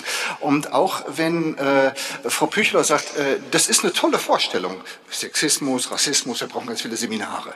Äh, mittlerweile sind die meisten Menschen, die äh, ins Lehramt einsteigen, äh, äh, keine studierten Personen mehr. die machen, die belegen keine, sie belegen gar keine Seminare mehr. Noch nicht mal ein Seminar dazu, wie man Kindern Lesen und Schreiben beibringt. Und das ist vielleicht elementar elementarer als äh, zunächst einmal als das, womit wir uns jetzt hier gerade beschäftigen. Was ich damit sagen will, ist äh, postkoloniale Diskurse äh, am Werk zu vermitteln, auch eines vermeintlich, wie es ja oft hieß, trivialen Schriftstellers wie Karl May, ist schon eine sehr, sehr große Herausforderung. Wenn man das in Schulen oder in Begleitveranstaltungen zu, El zu Elsbe oder sonst was oder nach einer Kinoaufführung machen will, das wird sehr schnell verdammt komplex. Wir müssen aufpassen. Das Gesprächsangebot aber muss da sein offene Gesprächsangebot. Ich glaube, das ist das Wichtige, die Dinge thematisieren und offen, und offen darüber reden, genau wie Frau Büchler es auch gerade gesagt hat. Aber wie gesagt, wenn man es richtig tun will, wird es verdammt komplex. Und ich ähm, glaube, äh, für Kinder und Jugendliche oft zu komplex. Für das verdammt Komplexe ist ja dann die Wissenschaft auch zuständig, die Literaturwissenschaft. Dann die Frage, die ich gerade ein bisschen falsch adressiert habe, nochmal an Sie, Frau Püchlau. Ähm, die Literaturwissenschaft, was muss sie vielleicht auch aufholen in Bezug auf Karl May? Also das finde ich jetzt eigentlich eher die komplexere Frage. Ähm, die Literaturwissenschaft hat äh, Karl May wahrscheinlich lange Zeit äh, als trivial vernachlässigt und hat da bestimmt äh, was falsch gemacht, denn ein Mensch, der so viel Einfluss hat auf die gesamte Gesellschaft, kann nicht einfach vernachlässigt werden. Da hat man Goethe gemacht und Schiller und was weiß ich, aber nicht Karl May. Ähm, dabei haben Goethe und Schiller längst nicht mehr den Einfluss, den Karl May hat. Ich finde, ähm, man sollte sich lieber mit denjenigen beschäftigen, die dann wirklich rezipiert werden oder wurden und jetzt noch sekundär, sag ich mal, rezipiert werden. Ähm, Natürlich kann man jetzt nicht anfangen, den Kindern in der Schule versuchen zu erklären, wie Rassismus bei Karl May funktioniert in der historisch-kritischen Ausgabe. Das wäre viel zu komplex für die Schule, das geht auf gar keinen Fall. Aber man könnte das an den Universitäten machen und da könnten Lehramtsstudierende, sofern es noch welche gibt, ähm, der Herr Dawidowski hat natürlich recht, wir haben ein ähm, Problem mit Personalmangel an den Schulen, an den Kitas, äh, das ist ein strukturelles gesellschaftliches Problem, das finde ich ganz furchtbar, denn ähm, wir schießen uns damit langfristig ins eigene Knie, indem wir die äh, Lehrer nicht richtig ausbilden. Wir haben ja dasselbe Problem schon ewig lange an den Universitäten, dass die Angestellten prekäre Beschäftigungsverhältnisse haben. Also wenn man eine gut ausgebildete Gesellschaft haben will, muss man natürlich auch Ressourcen in die Ausbildung stecken und da mangelt es gerade. Nichtsdestotrotz könnte man Lehramtsstudierende ähm, Karl May lesen lassen und die könnten dann, hätten einen Eindruck, anhand von Karl May Rassismus in Texten zu erkennen. Und wenn Sie dann mit den Kindern in der Schule müssen Sie ja zwangsläufig Lektüren lesen, da würden dann die LehrerInnen in ihren Lektüren vermutlich Rassismen finden oder Sexismen, denn das äh, ist in sehr, sehr vielen Texten drin. In alten Texten, die in der Schule ja häufig rezipiert werden, noch viel mehr als in neueren Texten. Das könnte man machen. Und äh, natürlich kann man jetzt auch nicht einen literaturwissenschaftlichen Vortrag in Elsbach halten. Da würden ja die Leute äh, rausgehen aus dem Saal wahrscheinlich oder einschlafen. Das geht natürlich nicht. Nichtsdestotrotz könnte man es kontextualisieren oder auch relativieren, indem man die schlimmsten Rassismen rausnimmt ich habe noch äh, Stellen gefunden, auch in Elspe. Ich habe mir Aufführungen angeguckt und habe Stellen gefunden, wo nicht nur die Bösen rassistisch sind, sondern tatsächlich auch die guten Fehler begehen. Das sind versteckte Rassismen, die unwillkürlich reproduziert werden, ohne böse Absicht, weil sie einfach so stark verinnerlicht wurden, dass wir das selber gar nicht mehr merken, wenn wir das machen, weil wir zu wenig Ausbildung haben. Und da schließt sich dann der Kreis. Was man aber vielleicht machen könnte in Elspe ist, wie der Herr Birkholz ja vorhin auch gesagt hat, dass da jemand kommt, der selbst aus der betroffenen Gruppe Gruppe ist, der sich auskennt und der dann da performt. Das heißt, man könnte den Betroffenen selbst eine Bühne geben, ihre eigene Kultur selber darzustellen, so wie sie es möchten. Es gibt ja zum Beispiel ähm, einen Menschen, der jetzt in den äh, vergangenen Debatten immer wieder befragt wurde, Kendall Old Elk. Vielleicht wäre der ja bereit, seine Show auch mal in Elsper aufzuführen. Da würden die Leute ja bestimmt kommen. Dann gibt es einen äh, Dokumentarfilm, der vorhin angesprochen wurde, kurz, Forget Winnetou von Red Hair Crow. Auch so einen Dokumentarfilm könnte man vielleicht äh, bei der Freilichtbühne ein Freilichtkino draus machen und ein Filmchen zeigen. Vielleicht würden sich die Leute das gerne angucken. Es gibt sehr schöne Kurzfilme zu Karl May. Das, äh, man hat ja immer wieder die, äh, die Problematik, Herr Dawidowski hat sie gerade angesprochen, dass Realität und Fiktionalität vermischt werden, dass die Leute etwas sehen und dann denken, ach ja, richtig, und dann schon vergessen haben, dass das ja alles nur eine erfundene Geschichte ist, sondern dass sie dann Verbindungen knüpfen. Karl May hat das sehr stark forciert. Er hat ja immer behauptet, seine Texte, er sei Old Shatterhand, ja. Er hat immer behauptet, das sei alles authentisch. Er ähm, benutzt auch Orte, Daten, Personennamen oder Tribe-Bezeichnungen, die es wirklich gibt. Das heißt, es verwischt immer mehr Realität und ähm, Fiktionalität. Und ähm, wenn man jetzt einen Kurzfilm über Karl May zum Beispiel vorspielen würde, dann würden die Leute sehen, was war das überhaupt für ein Mann? Das war nämlich, man muss es ganz platt sagen, ein notorischer Lügner das kam ihm zugute beim Schreiben. Er konnte sich wahnsinnig tolle Fantasiegeschichten ausdenken, eben weil er so bewandert war in seinem Metier. Das hat ihm dann wahrscheinlich auch geholfen. Das äh, hat ihm zu Erfolg geholfen, den er so gerne gehabt hätte. Und äh, durch die Literatur konnte er das dann erreichen. Das war für ihn eine Win-Win-Situation wahrscheinlich. Aber wie viele von den Leuten, die in Elspe sich die Show angucken, wissen das denn und können das einordnen, was da passiert? Solche Filme gehen 20, 30 Minuten von Arte oder Dreisat. Das könnte man wahrscheinlich vorspielen. Das würden sich bestimmt ein paar Leute angucken. Da hätten die Menschen bestimmt Interesse. Und ähm, das wäre dann eine Möglichkeit, das Ganze ein bisschen zu kontextualisieren. Herr Schmidt, mehr Karl May vermitteln, mehr über Karl May auch bilden, ausbilden. Da müssten Sie jetzt mit Frau Püchler an dem Punkt eigentlich auch zusammenkommen. Das müsste ja auch in Ihrem Sinne sein, dass wir das alles besser einordnen und verstehen, indem wir den Menschen und damit ja dann auch das Werk besser auch an die vielen Menschen, die zum Beispiel auf die Bühnen gehen, ranbringen? Auf die Frage erstmal die Antwort Jein, denn äh, manchmal habe ich auch Angst, dass Karl May vor allem seine Geschichten entzaubert werden. Also das, was mir Karl May gebracht hat, nämlich Unterhaltung, ein Unterhaltungsschriftsteller ist er für mich eigentlich auch, der mir Spaß gemacht hat zu lesen, das muss man nicht entzaubern. Ich mich finde, ich, ich habe mir gerade so vorgestellt, gerade beim letzten Beitrag, dass man nach dem Musical König der Löwen oder Cats die Leute einlädt und ihnen erzählt, die Tiere können gar nicht sprechen. Und, ähm, und äh, und das äh, muss man bei Karl May eigentlich auch nicht. Also das geht mir ein, alles eine Stufe zu weit. Äh, es ist, hat 100, 100 Jahre gut funktioniert. Wir sollten noch zur Gesellschaft zweifeln, ob die noch äh, gut intakt ist, dass sie eigentlich Literatur verstehen kann. Äh, Wenn es natürlich die Bildung immer schlechter wird, wird es wahrscheinlich schwieriger werden. Aber ich sehe hier ein strukturelles Problem. Also dann, ich, man, dass man Rassismus in Sachen sieht. Also vielleicht sollten wir ein Seminar besser über Rassismus machen, dass mir wirklich aufgeklärt wird, was alles anscheinend rassistisch ist. Also abgesehen davon, dass es das Wort eigentlich gar nicht mehr geben dürfte. Aber es gibt ja wissenschaftlich erwiesen keine Rassen. Also gibt es auch eigentlich, es passt das Wort ja auch nicht mehr. Und äh, man sollte es mal endlich vielleicht richtig definieren. Es ist in dieser großen Debatte vor einem Jahr auch dermaßen oft missbraucht worden, äh, dass es eben, wie es heute auch schon mal gesagt worden, eigentlich entwertet worden ist als Wort und man gar nicht mehr weiß, was ist eigentlich Rassismus. Äh, ich habe vorhin den Satz gesagt, es gibt Rassismus in unserer Gesellschaft und der gilt zu bekämpfen, den sehe ich allerdings ganz woanders und garantiert nicht bei Karl May. Der steht ganz, ganz weit hinten.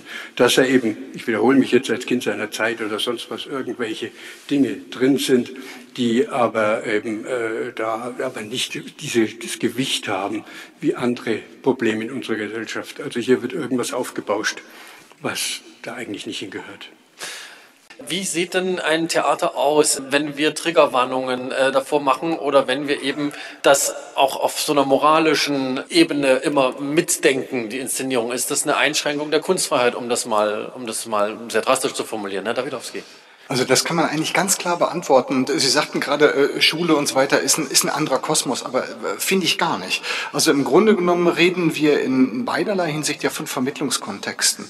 Äh, Schule ist natürlich stärker formalisiert, klar, als eine, eine Inszenierung in, Els, in Elsbo oder was weiß ich. Aber didaktisch gilt in Bezug auf Literatur und damit hatten Sie eröffnet Literaturvermittlung, vermittelt Karl May tatsächlich oder vermitteln Festspiele Literatur. Vermittlung bedeutet immer äh, in zwei Richtungen zu vermitteln. Und das gilt in der Didaktik eigentlich, seitdem es sie gibt. Ich erziehe auf der einen Seite zur Literatur hin und auf der anderen Seite erziehe ich durch Literatur. Ich sollte immer beide Perspektiven bewahren und keine absolut setzen. Und die Triggerwarnung und das Zerrbild, was Sie gerade gezeichnet haben, das ist äh, tatsächlich etwas, äh, von dem wir sehen, dass es sehr oft das andere überformt. Das ist Erziehung durch Literatur. Ich will irgendeine Ideologie vermitteln benutze die Literatur als eine Folie dafür, um das zu erreichen. Und wenn wir das tun und wenn wir das absolut setzen, dann vermitteln wir nicht mehr Literatur. Das muss man ganz klar sagen. Und das kann auch nicht unser Ziel sein. Weder in der Schule noch in der Öffentlichkeit. Herr Schmidt, dazu? Also ich kann erst mal versprechen, wir werden nicht triggern und werden die Karl-May-Bücher sowas nicht voraussetzen, aber es wird längst getan. Auch bei Karl May übrigens. Wir hatten erst diese Woche ein Gespräch für eine Neuauflage vom Schatz im Silbersee im Arena Verlag für Kinder. Da gibt es sowas schon und es wird noch ausgebaut. Die Dame ist Gott sei Dank äh, sehr vernünftig, also es war ein sehr, sehr gutes und schönes Gespräch. Und, äh, aber trotzdem, man merkt diese Angst. Wir leben in einer Zeit der Angst äh, durch äh, diese, diese Diskussion. Man gibt lieber nach, denn man geht. Äh, ich habe festgestellt, auch in der Verlagsbranche, äh, man, man stellt, äh, man stellt gar keine Fragen, sondern lieber jeden Shitstorm vermeiden. Und äh, das ist eine Politik, die ich äh, nicht verstehen kann und die auch nicht gut ist, aber sie ist da. Also viele Kollegen, also die Verlegerkollegen, äh, gehen auch so weit eben das auch, dann geben wir da lieber nach. Wir benutzen auch das Wort Indianer nicht mehr. Ich darf ein schönes Beispiel, ein, ja, schön ist vielleicht das falsche Wort, ein Beispiel nennen. Es soll einen Schulbuchverlag geben, der hat ein Mathematikbuch geplant für die Schule mit, und da sollte ein kleiner Indianer die Geschichte erklären. Mathematik. Gut, wie man auf die Idee kommt, weiß ich auch nicht, aber hat, ist man. Nach der Diskussion ist, der Indianer wird es nicht geben, es wird ein Pirat sein. Ähm, das muss man sich durch, mal genau durch den Kopf gehen lassen. Der Indianer ist schlimmer als ein Verbrecher. Also es ist, äh, und äh, das ist nicht gut. Also äh, man macht hier etwas kaputt. Und äh, diese ganze Kritik, äh, ist, ich zum Beispiel, ich bin froh, dass es diese Diskussion gab. Es gab ein Wochenende, wie das losging, da habe ich sehr schlecht geschlafen. Und als ich merkte, wie es in Deutschland um Karl May ausschaut, war ich doch etwas äh, beruhigter. Aber es hat in gewissen Kreisen, ist das immer noch da und wird sogar noch schlimmer. Weil ich hatte schon vorher vor, ich kann jetzt sagen, vor eineinhalb Jahren stand im Börsenblatt des deutschen Buchhandels, das ist unsere Branchenzeitschrift, da stand von einer Buchhändlerin ein Zitat, ich kann doch heute Winnetou nicht mehr verkaufen, wo man doch das Wort Indianer nicht mehr sagen darf. Äh, ich glaube, dass 80 Prozent der Buchhändler heute so denken. Und das ist schlimm. Und dagegen kämpfen wir. Aber solange im Duden steht, dass Indianer angeblich diskriminierend ist, sich also Stämme wie Oneida Indian Nation und andere sich selber diskriminieren, äh, passt in diesem Staat was nicht. Der Duden hat übrigens keinerlei Auftrag, nur ein Selbstauftrag der Chefredakteurin, äh, wie Worte in Deutschland äh, gedeutet werden. Also es ist nicht schön. Also die Diskussion ist noch lange, lange nicht zu Ende. Deswegen ist so ein Symposium eben auch gut, dass überhaupt darüber gesprochen werden, weil der schleichende Prozess, den wir hatten, von äh, angeblicher Diskriminierung bis zu Rassismus bei Karl May, den gibt es nicht erst seit dieser Diskussion im letzten August, den gibt es schon länger. Und so gesehen war es gut, dass es thematisiert wird. Ich sehe noch nicht, dass irgendein Ziel erreicht ist, ehrlich gesagt.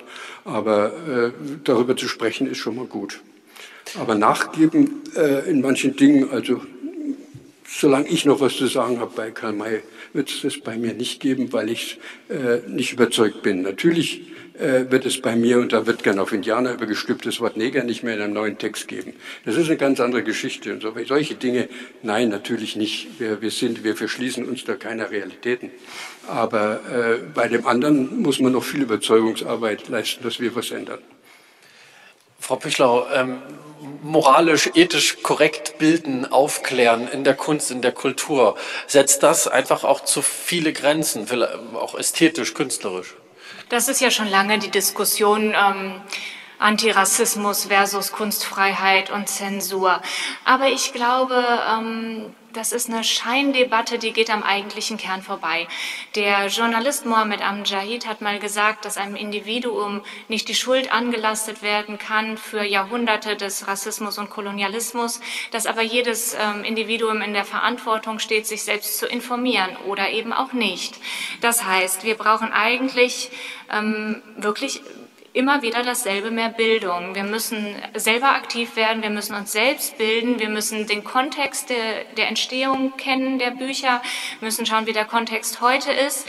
Ähm, wenn wir jetzt sagen, wir stellen allen eine Triggerwarnung voran, wir streichen Wörter, wir schreiben um, dann wäre das meiner Ansicht nach die faule und feige Lösung. Ja, das ist natürlich die bequeme Lösung. Da muss sich keiner mehr bilden und aufklären, weil es wird einem ja alles vorgekaut. Das äh, wäre für mich auch nicht der richtige Weg. Der richtige Weg wäre für mich Bildung, Bildung, Bildung. Bildung, Selbstaufklärung, kritische Reflexion und dann die Originale so lassen, wie sie sind und sie aber einordnen können. Ja, das kann ich auch äh, nur unterstreichen, auch nochmal im Hinblick auf das, was Sie sagten, Herr Schmidt. Äh, wenn wir, äh, man, man kann die Frage aus einer kanontheoretischen Sicht beantworten und das schließt vielleicht so ein bisschen an an die Frage, die Sie während der Diskussion gerade stellten, dazu, warum beschäftigt sich die Literaturwissenschaft so wenig mit Karl May? Wenn, Karl May war teilweise ein Jugendschriftsteller und wurde über einen langen Zeitraum fast ausschließlich als ein solcher wahrgenommen. wenn wir uns die Geschichte der Kinder Kinder- und Jugendliteratur anschauen, sehen wir natürlich, dass sie von der Literaturwissenschaft äh, ignoriert, kaum rezipiert wird. Das manifestiert sich wiederum darin, dass sie in aller Regel in den europäischen Literaturkanones bis zum Ende äh, der, der, der 1990er Jahre gar nicht auftaucht. Es gibt das da nicht. Und die Gründe dafür sind natürlich, dass innerhalb von Kinder- und Jugendliteratur sich immer Sozialisationskonzepte manifestieren. Das heißt, wir wollen jemanden erziehen mit diesem Buch. Und auch die stark humanistischen Werte, die wir bei Karl May finden, haben natürlich irgendwo damit zu tun. Das sind ja auch Werte, über die jemand erzogen werden soll. Der Edelmensch Winnetou soll ja dem jugendlichen Leser zum Vorbild dienen. Das ist es ja. Und äh, für die Literaturwissenschaft war äh, über 100 Jahre hinweg, sage ich mal vorsichtig, diese Manifestation von Sozialisationskonzepten der Kinder-Jugendliteratur ein Problem. Denn Sozialisationskonzepte veralten. Erziehungskonzepte sind alle fünf Jahre irgendwie anders. Und dann veraltet auch die dazu passende Kinder- und Jugendliteratur wieder. Und wenn wir dann noch hergehen und überdies in die Texte eingreifen und sie verändern, wie es viele fordern wie viele Verlage es getan haben, Oettinger hat das gemacht beispielsweise, mit Ottfried Preußler wurde es gemacht, dann leisten wir dem Vorschub. Das heißt, eine Errungenschaft, die wir in den letzten, ja, etwa seit den 1970er Jahren allmählich erreicht haben, nämlich das Kinder- und Jugendliteratur anschlussfähig wird an den Kanon und also salonfähig wird und als Literatur ernst genommen wird, das hintertreiben wir damit wieder. Wenn wir sie willkürlich verändern, wir würden nie auf den Gedanken kommen, Goethe umzuschreiben und einen umgeschriebenen Goethe in der Schule zu lesen, wie das übrigens im 19. Jahrhundert getan wurde, als alle Stellen rausgestrichen wurden, die irgendwie mit Sexualität zu tun hatten oder so. Auf diesen Gedanken würden wir heute nie kommen. Mit Kinder- und Jugendliteratur machen wir es, aber denn es ist ja irgendwie nicht so wichtig.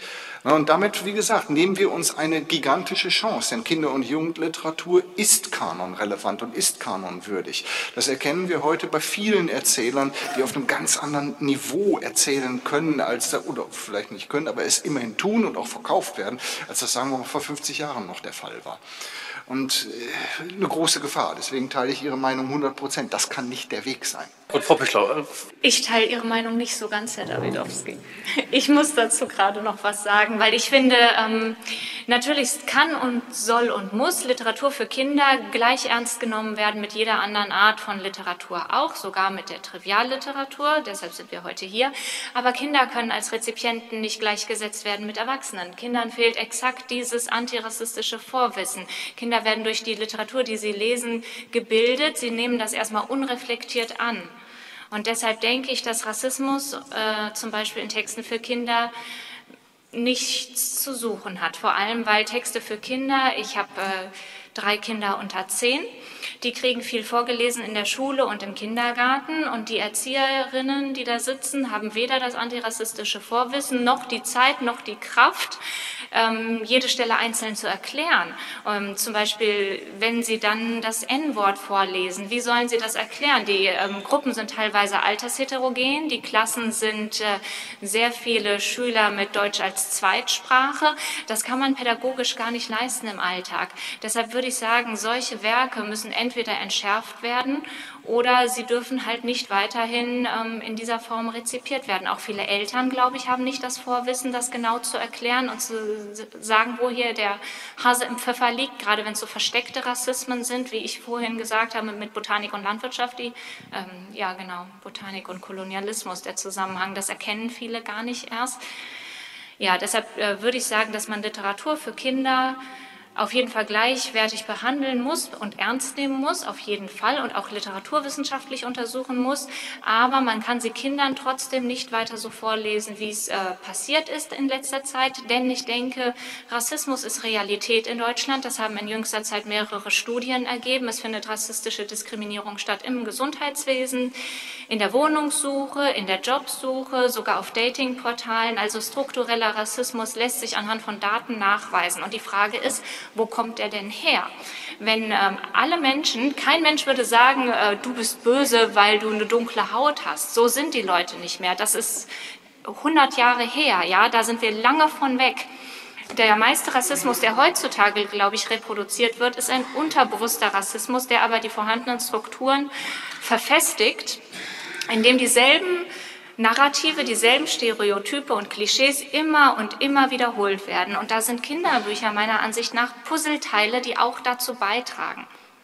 So viel dazu. Herr Schmidt, an Sie vielleicht. Es gab ja immer wieder auch in der Geschichte des Kamai Verlags Eingriffe in den Text zur Vereinfachung, zur besseren Lesbarkeit oder sowas.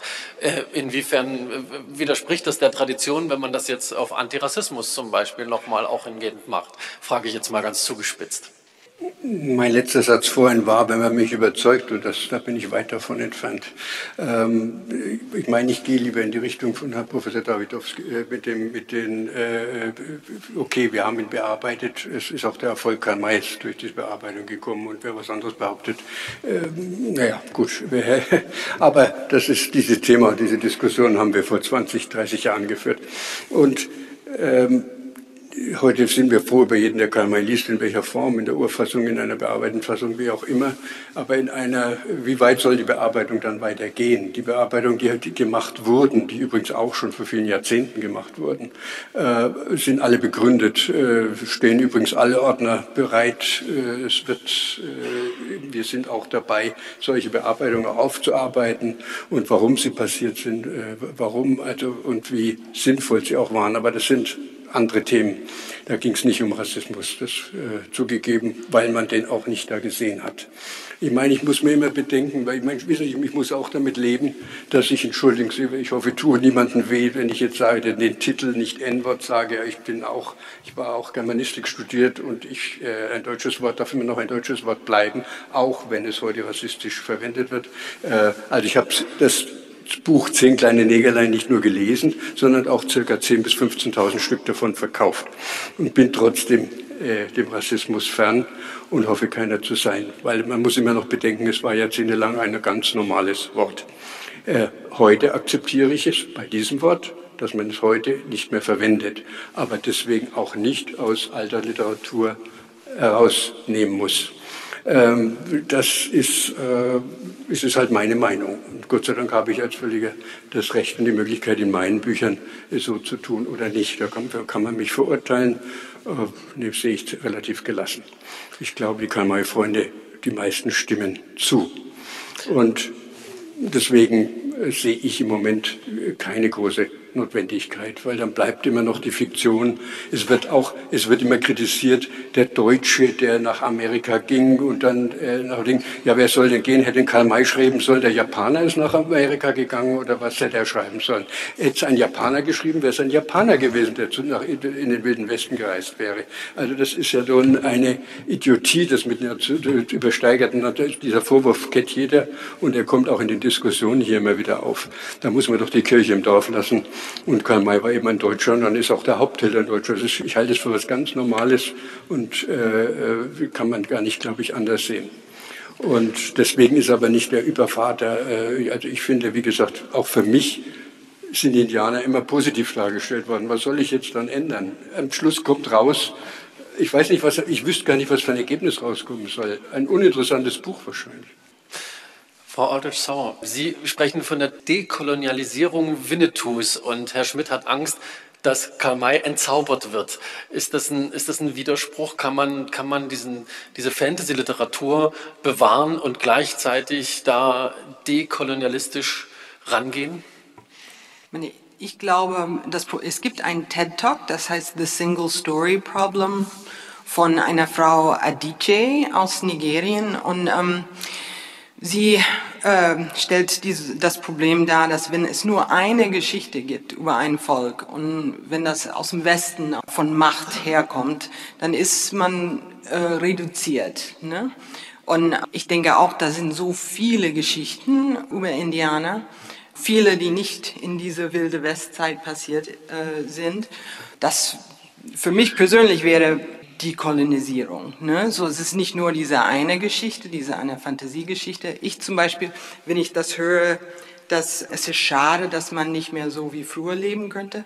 Ähm, ich möchte nicht früher leben.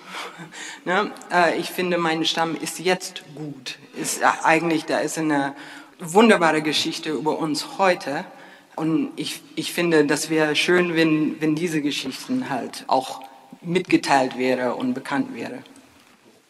Schon Marc, hast du das Gefühl, du trägst als Winnetou-Darsteller so eine Art Verantwortung dafür, welches Bild, eben im Sinne von, es gibt nur diese eine Single Story, welches Bild Zuschauer, Zuschauerinnen von den Karl-May-Stücken, in denen du mitspielst, was die von in, vom indigenen Amerika haben? Bist du dafür mit irgendwie verantwortlich? Das ist eine, eine schwierige Frage. Also ich würde sagen, nein. Ich bin dafür verantwortlich, das zu transportieren, was Karl May geschrieben hat, mehr nicht. Und ähm, da kann ich an dem anschließen, was ich vorhin gesagt habe, an das anschließen, dass wenn ein Interesse dafür besteht, daran besteht, dann, dann sucht man sich das selbst. So, was ich vermittle, ist die Welt, die Karl May geschaffen hat. Und die ist nun mal wie schon gesagt, klar aufgeteilt in äh, Gut und Böse. Und ähm, das versuche ich so gut wie möglich zu vermitteln. Und weil ähm, Frau Büchler auch gesagt hat vorhin, natürlich spricht Winnetou nicht viel. Der sagt wirklich wenig. Der hat sehr viel weniger zu sagen als Old Shatterhand. Aber es bedeutet nicht immer, dass es äh, schlechter ist, wenn man weniger redet. Der, der kommt, der kommt und der wirkt. Und das ist die große Kunst auch am Spielen an der Rolle, der, der erscheint. So, und ähm, alles fokussiert sich schon auf diesen Winnetou und der muss gar nicht viel sagen. Und ähm, das, was der sagt, das hat wirklich Hand und Fuß. Und wie gesagt, da bedarf es nicht vieler Worte für. Und das zu vermitteln, ähm, da eine Richtung zu geben, die gut ist, die eben auch den Kleinsten schon sagt, äh, guck, das ist äh, gut und das ist böse. Das finde ich ist die Kunst und mehr ist es auch nicht. So viel und doch so wenig. Wie kommen wir weiter? Ich habe das Gefühl, dass wir hier sehr viel parallel reden. Wir reden zwar gerade miteinander, aber wir haben schon irgendwie häufig so ganz, ganz unterschiedliche Ebenen, ist manchmal mein Eindruck. Wie kann das weitergehen, ganz praktisch? Wie kann man, kann man vermitteln, wenn die einen sagen, wir brauchen mehr Seminare, wir brauchen antirassistische Bildung und die anderen sagen, ist doch allen klar, dass das Fantasy ist. Ich spitze zu. Frau Püchler, wenn, wenn allen klar ist, wann Karl May Werke entstanden sind, in welchem Kontext, und wir wissen, dass es alles Fantasy ist, warum müssen wir dann noch in diese Vermittlung gehen und vielleicht in diese Situation kommen, dass man nachher aufklären muss, dass Tiere nicht, nicht sprechen können, um das ähm, Argument von Herrn Schmidt aufzubringen. Vielleicht bringt es uns einfach, ähm, ja, nein, Punkt. Wie kommen wir sozusagen aus diesem, aus, diesem, aus diesem Dilemma raus, dass wir ein bisschen parallel reden und jeweils die andere Seite immer auch für übertrieben sehen? Ja, schwierige Frage jetzt. Ähm, ich denke, es ist immer noch nicht richtig klar geworden, ähm, wo das Problem mit dem Rassismus liegt. Es liegt nicht daran, dass Winnetou ein schweigsamer Mensch ist, der mehr handelt, als er spricht. Das ist äh, eine individuelle Figur, die so konzipiert ist. Es liegt, für mich liegt die Problematik darin, dass wir ähm, zwei Parteien auf der Bühne haben, die Weißen und die Roten, so werden sie da genannt, und dass die Weißen handeln, während die Roten äh, weniger handeln, weniger sprechen. Das heißt, das äh, dient im Prinzip der Inszenierung weißer Männlichkeit, diese Bühne. Es gibt zwar Frauenfiguren, es gibt auch ähm, Indianer, die sprechen, das sind dann in der Regel nur die Häuptlinge aber. Das heißt, im Prinzip äh, sehe ich auf den Karl-May-Bühnen eine Inszenierung weißer Männlichkeit, die vor einer exotischen Kulisse stattfindet. Es geht um Abenteuer, um Spannung und das ist so das Setting. Damit es noch ein bisschen spannender ist, ist es in die Ferne verlegt und wird nicht hier erzählt. Das ist das, was ich sehe und das ist das, was ich kritisiere. Herr Dawidowski, wie, wie lässt sich Fantasy, wie lässt sich es vermitteln, dass wir, die einen sagen, es ist Fantasy, die anderen sagen, es ist eine, ja, eine Reproduzierung von Kolonialismus und, und Rassismus. Sie sind derjenige, der, der beibringt, wie man, wie man zwischen den Fronten vermittelt. Helfen Sie uns. Ja, schaut man äh, in die Historie äh, der Karl-May-Vermittlung, äh, dann ist Karl May taucht in Schulen ja im Grunde nicht auf. Ne? Der kommt äh, sehr früh, äh, schon im 19. Jahrhundert, äh, der, Trivialität, der Trivialitätsverdacht auf, auch das Trivialitätsverbot. Also Karl darf nicht thematisiert werden, das funktioniert nicht.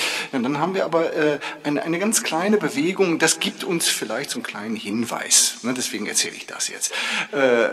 Darum, dafür, wie man es machen kann. In den 70er Jahren in einigen reformorientierten Lesebüchern werden plötzlich Auszüge vor allen Dingen aus den Indianererzählungen abgedruckt. Vor allen Dingen aus Winnetou. Zum Beispiel die Sterbeszene und solche Sachen finden sich da plötzlich.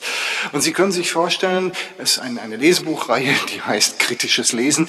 Und wenn die dann die Sterbeszene aus Winnetou 3 abdruckt, äh, auf zehn Seiten auch, äh, warum die das machen. Die gehen damit kritisch um. Und da haben wir Lesebücher, die 1972, 1973 im Grunde genommen schon so verfahren, wie wir das heute gern hätten. Also auf der einen Seite geht es dann vor allen Dingen um Exotismus. Das ist das eine, Exotismus und äh, Roman, äh, Romantisieren. Ne, Projektionen aus, aus, unserer, aus unserer Bedrängnis heraus in diese Welt. Das sollen Schüler erkennen an diesen Texten. Und selbstverständlich geht es auch um Trivialisierungsstrategien. Schüler sollen auch erkennen, was an diesen Texten trivial ist. Wenn Winnetou im Moment seines Todes sagt, ich glaube an die heilige Jungfrau und so weiter. Also kritische Perspektiven. Das gab es alles schon mal und das könnte man durchaus auch heute wieder machen. Und das Ganze natürlich auch äh, durchaus äh, mit, der, äh, mit dem Ziel, ein historisches Bewusstsein zu vermitteln. Das heißt, ich nehme einen Winnetou-Text beispielsweise. Ich nehme einen Text dabei, der äh, über, die, äh, Leben, über die Lebenssituation der Indianer im 18. oder 19. Jahrhundert berichtet aus der Perspektive eines Indigenen. Ich nehme verschiedene Texte, vergleiche die miteinander und führe Gespräche, offene Gespräche darüber, was da passiert und bitte dementsprechend dann auch, und das ist mir sehr, sehr wichtig, dass, denn ich habe oft doch den Eindruck, dass äh, äh vergessen wird, dass diese Texte, diese Autoren ja historische Texte sind. Und ich bette das, was Karl May schreibt, auch in historische Kontexte ein, dass ein Autor aus dem 19. Jahrhundert so schreibt und versuche ein Bewusstsein dafür zu wecken, dass das 19. Jahrhundert eben wir mögen das bedauern oder nicht, aber es war nun mal tatsächlich eine Bühne, auf der sich weiße Männlichkeit inszenierte. Und das in vielerlei Hinsichten, wohin das geführt hat, das wissen wir ja heute. Aber wir, wir können das nicht wegdiskutieren. Wir müssen es historisch rahmen und können darüber reden. Ich glaube, das sind Möglichkeiten. Aber wie gesagt, schon solche Versuche nehmen einen gewissen Komplexitätsgrad ein. Das ist das, was ich gerade meinte.